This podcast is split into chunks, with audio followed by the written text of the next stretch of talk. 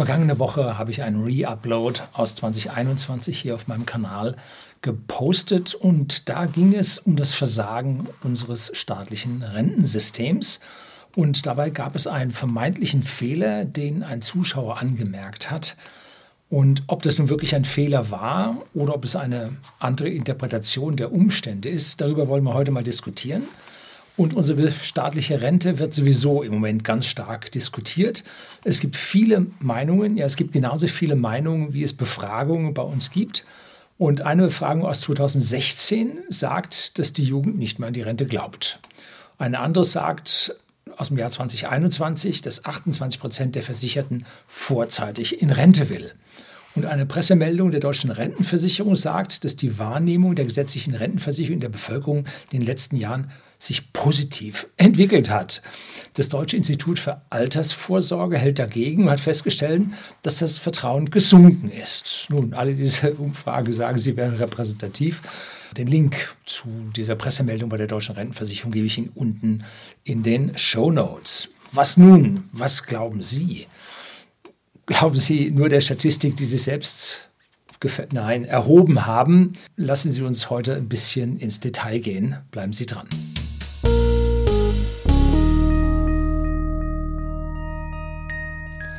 Guten Abend und herzlich willkommen im Unternehmerblog, kurz Unterblog genannt. Begleiten Sie mich auf meinem Lebensweg und lernen Sie die Geheimnisse der Gesellschaft und Wirtschaft kennen, die von Politik und Medien gerne verschwiegen werden. Heute geht es um die Rente und da ist schon so viel zugesagt worden, dass ich jetzt auch, aber noch nicht von jedem, dass ich nun auch noch was dazu sagen muss. Und die Frage ist, bin ich denn kompetent auf diesem Gebiet? Hm, äh, offiziell gesehen nein. Äh, subjektiv gesehen fühle ich mich dazu sehr deutlich äh, in der Lage, das zu beurteilen. Ich habe persönlich nur sehr wenige Jahre in die deutsche Rentenversicherung eingezahlt und habe damit nur einen sehr geringen Anspruch. Und außerdem sehe ich mich ja noch zehn Jahre arbeiten, aber vielleicht nicht mehr 80 Stunden die Woche. Vielleicht wird es dann doch etwas weniger. Hoffentlich. Zwei gute Bekannte, und deshalb komme ich jetzt auf dieses Thema, haben ihre Rente bzw. Pension in den vergangenen Monaten beantragt und haben auch schon den Bescheid und einer hat auch schon die erste Zahlung erhalten. Und wir haben ausgiebig diskutiert und ich habe sogar einen Antrag per Interneteingabe da begleitet. Und Überraschung, man kann seine Rente online beantragen. Das ist ein gar nicht mal so schlechtes System. Man muss natürlich alle seine Unterlagen bereit haben. Einen Scanner sollte man auch haben. Und da ich, wie sage ich immer so schön, ich bin das Internet, weil ich seit 1994 im Internet eine Webseite betreibe, nämlich whisky.de, der Versender hochwertigen Whiskys an privaten Endkunden in Deutschland und in Österreich. Da sehe ich mich also dann im Internet dann doch so weit, ja, fit ist die falsche Aussage. Wie gesagt, ich bin das Internet und beherrsche es und kann damit beurteilen, was dort gemacht wurde. Und das ist durchaus gut. Also trauen Sie sich die Sache online zu beantragen, wenn Sie demnächst soweit sind. Natürlich geht nicht alles glatt und man muss dann mal eine telefonische Rücksprache halten. Das war aber nur zweimal. Und das liegt immer daran, dass die ein Beamtendeutsch haben. Das sind Worte drin, die habe ich im Leben noch nicht gehört. Ne? Das versteht man nicht was diese Worte sollen. Dann gibt es da zwei Erklärungen dazu, aber das bringt mich dann auch nicht weiter, wenn ich den alleinigen Umstand, um den es hier geht, nicht verstehe. Ne? So. Aber die Zeiten, wo man nun so einen staatlichen Rentenberater nach Hause kommt und der setzt sich dann ewige Male mit einem zusammen, bis dann das alles so funktioniert, wie ich es aus meiner Verwandtschaft gehört habe, diese Zeiten sind wohl vorbei. Natürlich sind die heutigen Arbeitnehmer noch nicht so fit im Neuland oder jetzt Rentenanwärter so fit im Neuland, aber das wird von Jahr zu Jahr besser werden und da sehe ich durchaus positiv. Unsere Rente ist ein Umlagesystem. Darauf wies mich ein Zuschauer hin, als ich mich darüber beklagte, dass die jungen Bundesländer, die bei uns 1989, 90 dann dazukamen, unserer Rente nicht geholfen hätten. Und zwar nach dem Motto, es sind ja die hinzugekommen, die auch gleichzeitig mit einzahlen. Also aus dem Umlagesystem wurde ein etwas größeres Umlagesystem. Und was alle einbezahlen, wird dann alle ausgeschüttet. Und damit ist es dann egal, ob dort aus den fünf jungen Bundesländern was dazukommt oder nicht. Damit hat der kritikführende auf seine Weise natürlich recht, es sollte egal sein. Aber wenn ein System notleidend ist, dieses System zu vergrößern, dann wird nur die Not noch größer. Das gleiche, wenn man extrem fluktuierenden, schwankenden, schwankendes Stromaufkommen hat und man sagt, es wird jetzt besser, indem man diese schwankenden Stromaufkommen nochmal verstärkt und es noch schwankender wird. Wird auch nicht besser. Ne? Also an dieser Stelle müsste man am System etwas ändern, damit es dann am Ende besser wird. Nun, warum spreche ich denn jetzt vom schlechten Rentensystem, was wir haben? Weil die Auszahlung an die Rentner das Beitragsaufkommen überschreitet. Und damit ist es kein Umlagesystem mehr. So, daran äh, kann man jetzt diskutieren, ob der mit seinem Umlage, der Kommentator mit seinem Umlagesystem hier recht hat. Ist es denn nur so ein bisschen? Nun, in der Vergangenheit, irgendwann war es mal ein bisschen. Da wurde es ein bisschen mehr und so weiter. Und letztes oder vorletztes Jahr, als ich das letzte Mal die Zahlen mir anschaute, waren von den 400 Milliarden Rentenzahlungen, waren 100 Milliarden Staatszuschuss. 25 Prozent. Und das ist mit steigender Tendenz, weil unsere Alterspyramide so übel auf dem Kopf steht, dass es von Jahr zu Jahr schlechter wird. Ein Umlagesystem, ein echtes Umlagesystem würde die Gelder sammeln und dann exakt die Gelder, die eingenommen wurden, wieder ausschütten. Das hieße, jetzt würde immer weniger ausgeschüttet, weil immer weniger einbezahlt wird. Oder sagen wir mal, die Einzahlungssumme vielleicht steigt, aber die Auszahlungssumme umso stärker steigt. Also weil die Differenz immer größer wäre, würde immer weniger ausgezahlt werden können. Wäre das gerecht? Sie haben gearbeitet in Ihrem alten Leben und so weiter. Ja, Sie haben aber nicht für Nachwuchs für dieses System gesorgt. Also entweder hätten Sie für Nachwuchs sorgen müssen, dass dieses System weiter funktionieren kann, oder aber Sie hätten andere Politiker wählen müssen, damit sie ein anderes System bei der Rente ansetzen. Ja, aber so weit denkt nun kein Mensch, äh, sondern jeder denkt an sich, bloß ich denke an mich. So ist es halt. Ne? Auch ein zweiter Punkt spricht gegen das Umlagesystem, und zwar die zeitliche Bewertung der Einlagen. Wer früher eingezahlt hat, bekommt dafür mehr ausgeschüttet. Was hat die damalige Einzahlung mit dem heutigen Anspruch zu tun? Die damalige Einzahlung wurde damals an die Rentenempfänger ausgeschüttet. Ne? Und die Gelder wurden nicht verzinst, dass man jetzt davon sprechen könnte, ja, der hat sich Ansprüche über Verzinsung erarbeitet. Nein, hat er nicht sondern es wurde an die damaligen Rentner unmittelbar ausgeschüttet. Natürlich gibt es jetzt hier einen Gerechtigkeitsgedanken. Der damals mehr einbezahlt hat, sollte heute auch mehr dafür bekommen. Und wie lange hat er einbezahlt? Wie lange hat er sich um dieses System, dieses Umlagesystem gekümmert? Natürlich, all das ist mit dabei. Aber die Finanzmathematik liefert in einem Umlagesystem keinen Zinseszinseffekt. Hm? Das ist unser hauptsächliches Problem. In meiner Jugend war das die Hauptbegründung, warum es ja bei den Lebensversicherungen so heiß herging. Das war das Teil, das Ding, was jeder haben musste. Die Rentenlücke wurde damals schon artikuliert. Und ich habe noch nie in meinem Leben und werde auch nie in meinem Leben eine kapitalbildende Lebensversicherung besitzen. Eine Risikolebensversicherung hatte ich sehr wohl als junge Familie muss man hier die Geldverdiener absichern, dass im Prinzip die junge Familie nicht Haus und Hof verliert, wenn der äh, ja, Gelderwerber hier ausfallen sollte. Aber diese Risikolebensversicherung kostet einen Bruchteil von diesen kapitalbildenden Lebensversicherungen. Ich habe damals nur 100 Mark im Jahr bezahlt. Das sind heute 50 Euro gewesen. Und das war also lange nicht so schlimm und hat das Risiko des vorzeitigen Versterbens tatsächlich abgedeckt. Ne? Problem dieser Lebensversicherung war damals und heute die schlechte Rendite, die schlechte Performance. Warum? Nun, weil so viele Leute dazwischen sitzen und noch ihre Hände aufhalten. Dass der gesamte Verwaltungsapparat der Lebensversicherung, vor allem die Verkäufer der Lebensversicherungen, die hier ja durchgefüttert werden müssen und dann legen die in irgendwelchen Fondsgesellschaften an. Da hat man wieder Fondsverwalter, die da durchgefüttert werden müssen. So, also da ist ein, ein Drain, ein, ein Abfluss an Mitteln aus diesen Summen der Lebensversicherung heraus, dass es nur so gekracht hat.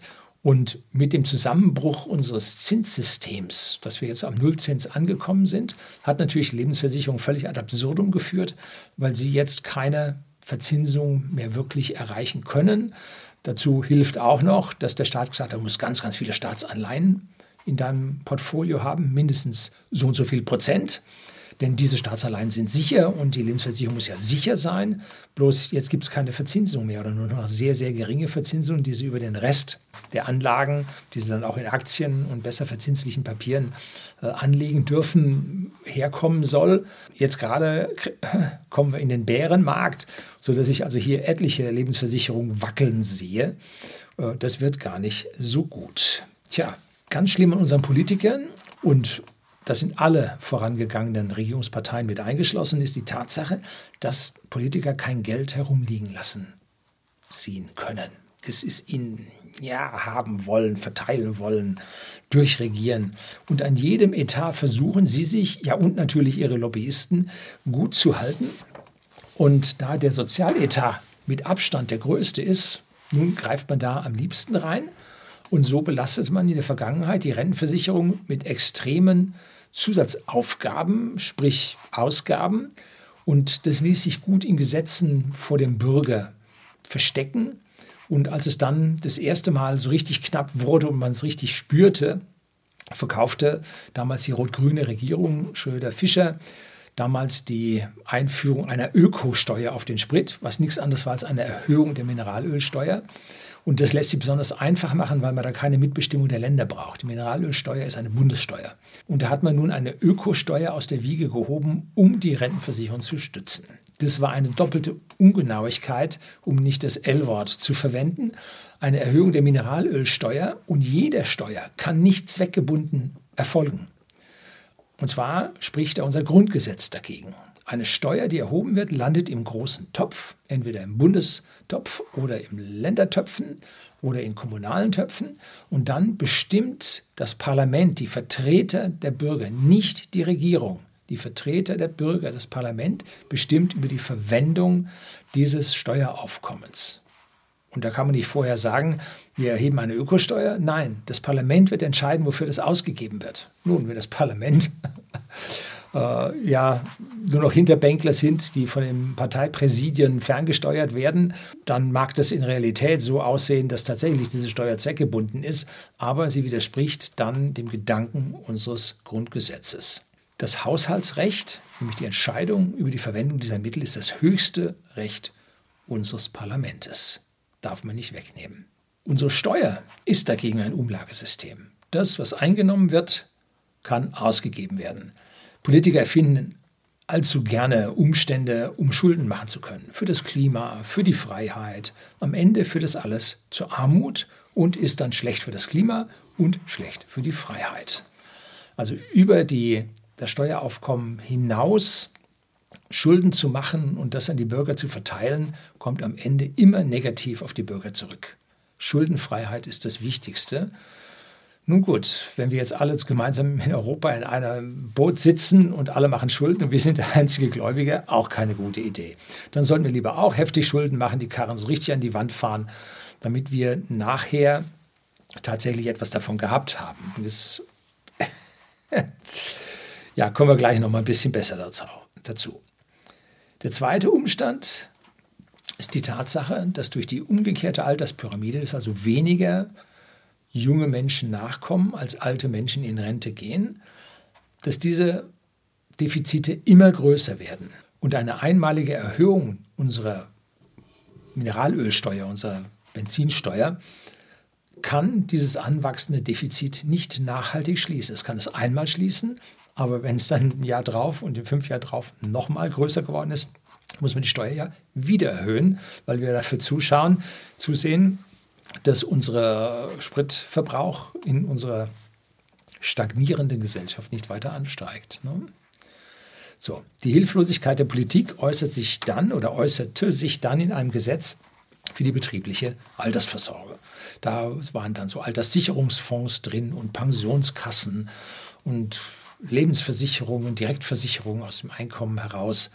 Was die Politik also nicht schafft, wo sie entweder zu unfähig oder zu feige ist, sich diesen Themen zu stellen, sollen dann wieder die Unternehmer richten. Ja, dies ist der Unternehmerblock und deshalb möchte ich hier den Finger besonders in die Wunde legen. Und das Sterben der Pensionskassen als Teil dieser betrieblichen Altersversorgung ist also sehr deutlich. Hier habe ich von der Wirtschaftswoche einen Link für Sie unten in der Beschreibung, wo Sie das mal nachsehen können. Von den rund 135 Pensionskassen, die wir in Deutschland haben, befinden sich derzeit ca. 40 unter verschärfter Beobachtung durch die BaFin. Darunter auch die Pensionskasse der Caritas und auch die Pensionskasse der Steuerberater. Ja, und was kaum jemand weiß, die Unternehmen sind nachschusspflichtig bei den Pensionskassen, wenn es nicht reicht. Wir von whisky.de, dem Versender hochwertigen Whiskys an privaten Endkunden in Deutschland und Österreich, haben damals die entsprechenden Gesetze für die betriebliche Altersforschung sehr genau gelesen und in allen steht Nachschusspflicht drin. Bis auf die Direktversicherung, die Lebensversicherung. Und das ist auch das, was wir unseren Mitarbeitern anbieten. Aber die Mitarbeiter wissen mittlerweile selbst, dass sie über die Lebensversicherung halt minimale Renditen, wenn überhaupt, eher Verluste einfahren, denn hier irgendwelche Gewinne. So, wir haben es also ein, mit einem Komplettversagen des Staates mit, seinen, mit seiner staatlichen Rente und auch dem System der großen Wirtschaftsträger zu tun. Denn diese Alterssicherungsfonds werden von Finanzinstituten ausgegeben, Pensionskassen richtig groß. Man muss nur mal gucken, wie viel äh, Verbindlichkeiten Volkswagen bei seiner Altersversorgung, betrieblichen Altersversorgung gegenüber seinen Mitarbeitern hat. Das letzte Mal, als ich danach geschaut hatte, waren es 22 Milliarden. Hm? Das ist schon was. So.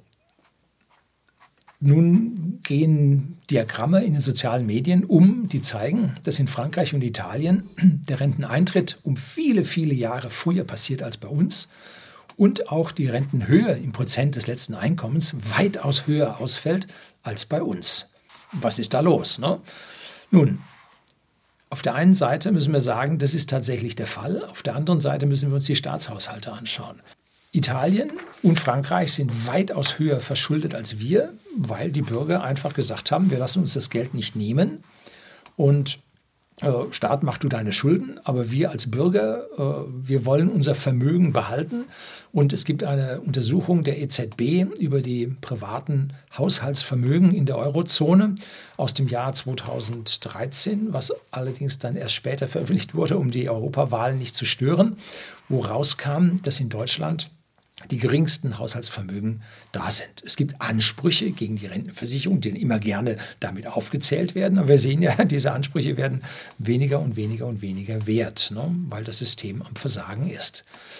So, und die Bürger in Italien und Frankreich haben es komplett richtig gemacht. Die haben ihre Staaten versagen lassen. Und was machen jetzt wir mit unseren Politikern? Nun, wir finanzieren diese äh, Staaten dicht am Rande des Bankrotts aus den deutschen Steuern heraus, indem man EU-Schulden aufnimmt, die nur für die äh, Länder zur Verfügung stehen. Und wir zahlen dann dafür, dass wir unsere Tage-2-Salden nicht einziehen und damit die Geldschöpfung in den anderen Euro-Staaten größer zulassen als bei uns. Ja, also auch hier an der Stelle werden unsere Errungenschaften uns nicht oder ja, verspätet, nein, bislang nicht zugute kommen. Ich werde immer geschimpft, dass ich nicht sage, wie man es denn besser macht. Nun, hier will ich das mal wieder machen, will genau zeigen, wie man es machen kann. Die meisten maulenden Zuschauer halten aber nicht so lange durch und schalten früher weg. Also Sie bekommen jetzt hier als Wissende und länger Zusehende den, ja, den Informationsvorsprung, den Sie an der Stelle brauchen. Zum Beispiel gibt es Staatsfonds. Da gibt es den norwegischen Statens Pensionsfonds, der 2006 gegründet wurde und der enthält welche Summe? Eine Billion Euro. Letztes Mal war eine Billion, paar 40 äh, Milliarden Euro, die in diesem Staatsfonds drin sind. Als ich das erste Mal von diesem Staatsfonds hörte, waren da 200 Milliarden drin. Also das geht heftig ab. Und das zweite, sagen wir dann den saudi-arabischen Public Investment Fund, der schon 1971 gegründet wurde, genannt, der schon 320 Milliarden Dollar Fondsvermögen hat. In solchen Fonds können exponentiell verzinsende Anlagen, Aktien, ETF, gehalten werden. Und die Norweger haben 50 Prozent Aktienanteil und haben damit ein exponentielles Wachstum dahin gelegt, vor allem in den letzten, im letzten Jahrzehnt, dass es nur so gekracht hat. Sie werden auch jetzt leiden, weil die Aktien ein Stück weit zurückgehen. Aber dieses vervielfachen. Da muss der Aktienmarkt schon um 90 Prozent zusammenbrechen, damit Norwegen hier schlecht hinten rauskäme. Das sind die längeren Zeiten, die sind jetzt immerhin schon äh, 16 Jahre in diesem Fonds drin und Saudi-Arabien ist jetzt schon über 50 Jahre da drin. Das sind gewaltige Zeiten, wo sich die exponentiellen Funktionen richtig stark bemerkbar machen. Und die haben da nicht nur Öl- und Gaseinkommen reingeschafft, sondern es geht hauptsächlich um diese Verzinsungen, die darin stattgefunden haben. Und damit die Politiker dann auch in Norwegen, linke Regierungen, ganz, ganz lange ähm, haben, gibt man aus dem Staatsfonds ihnen Früher gab man ihnen 4%, jetzt bei gesunkenen Zinsen gibt man ihnen 3%, die sie dann für ja, soziale Zwecke im Staate ausgeben dürfen. Und der Fonds wächst stärker als diese 3 bis 4 Prozent und kann damit weiterhin exponentiell wachsen. So, die zweite Lösungsmöglichkeit für diese Probleme ist eine Erlaubnis an die Bürger, eine eigene steuerbefreite Altersversorgung zu haben, so ähnlich wie das 401k-Programm in den USA. Da definiert man ein Depot als eine Alterssicherung. Da gibt es äh, Begrenzungen in der Höhe, damit also jetzt nicht der Milliardär alles in seiner Altersversorgung schafft, steuerfrei. Nein, da gibt es also von der Höhe nach Begrenzung und auch der Überwachung nach gibt es Grenzen. Und damit könnte man jetzt steuerfrei seine Altersversorgung hier in ein äh, Kapitaldepot hineinfließen lassen, von dem sehr, sehr viele Amerikaner sehr gut im Alter davon leben. Das ist eine ganz, ganz wichtige Geschichte, dass der Staat sich hier steuerlich aus der Altersversorgung der Bürger herausnimmt. Aktuell wird ja alles reingezogen, weil wir brauchen jetzt Steuerzuschuss für die Rente. Und damit kann der Private, der permanent durch seine Steuern extreme Abflüsse hat, sehr, sehr schlecht sich ein Vermögen aufbauen, wie ich in meiner 14-teiligen Vermögensserie finden Sie die Playlist, den Link auf die Playlist hier unter meinem Video, wie ich das fein auseinander dividiert habe, wie man hier privat zu seinem Vermögen kommen kann, wenn man nur ein paar Jahrzehnte sich da etwas Mühe gibt. Egal wie diese Altersversorgung nun im Detail aussehen sollten, sie muss, also ganz, ganz zwingend, muss eine starke Zinskomponente, eine exponentielle Komponente enthalten, sonst funktioniert es nicht. Das, was bei uns mit sozialistischer Umverteilung passiert, funktioniert nicht. Das haben empirisch alle sozialistischen Staaten in der Vergangenheit bewiesen. Es funktioniert nicht. Und da muss man Gelder zur Seite schaffen, die Politiker nicht anpacken dürfen. Wir müssen durchregieren. Wir wollen gestalten. Ne? So, das muss man ihnen ganz, ganz zwingend verbieten. Doch der deutsche Michel, heißt der jetzt deutsche Michelin, innen, Michelinnen, ja, ist in Sachen Geld und Geldvermehrung und Geldanlage dermaßen weit von der globalen Wirklichkeit entfernt, dass es krass ist. Unglaublich, was die Menschen an dieser Stelle glauben. Man ist allgemein davon überzeugt, dass man nur den Reichen ausreichend wegnehmen muss, dann reicht es für alle, weil das hat Karl Marx schon vor 250 Jahren gesagt. Das muss so stimmen. Und das Problem ist, es wird nie für alle reichen. Und der Spezielle, der sich hier zu seiner Stimmabgabe hinreißen lässt, für ihn reicht es bestimmt nicht. Ne? Wir haben nämlich diese Superreichen und Reichen gar nicht mehr in der Bevölkerung.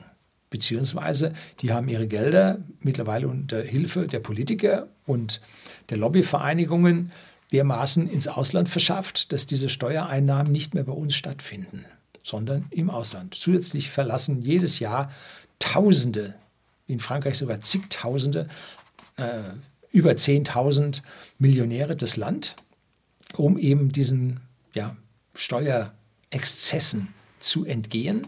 Und das Einzige, was den Politikern an dieser Stelle übrig bleibt, hm, man nimmt es von denen weiter unten. Und das ist jetzt bereits der Mittelstand. Und die kalte Progression, die Sie alle kennen, jedes Mal, wenn Sie in Gehaltserhöhungen kommen, rutschen Sie der Steuerkurve weiter hoch, rutschen Sie bei der Krankenversicherung weiter hoch, bei der Rentenversicherung, bei der Pflegeversicherung, überall rutschen Sie weiter hoch und von Ihrer äh, Steuererhöhung kommt ganz wenig an. Die 300 Euro, die es jetzt äh, extra gibt vom Staat, die müssen A, von den Unternehmen erstmal vorgestreckt werden. Wie und ob wir die überhaupt zurückbekommen, ist die ganz große Frage. Und dann müssen sie dich ja auch noch versteuern. Das heißt, wenn davon 100 Euro bei ihnen ankommen, dann haben sie aber echtes Glück gehabt. Ne? Das meiste ist einfach ein Kurzschluss im Staat. Ne? Regelpilz mit anfassen. Wie immer. Den Mittelstand greift man immer stärker an und das sind genau die Arbeitsamen, die hier auf meinem Kanal zuschauen. Lass es Ihnen gesagt sein. Das soll es für heute gewesen sein. Herzlichen Dank fürs Zuschauen.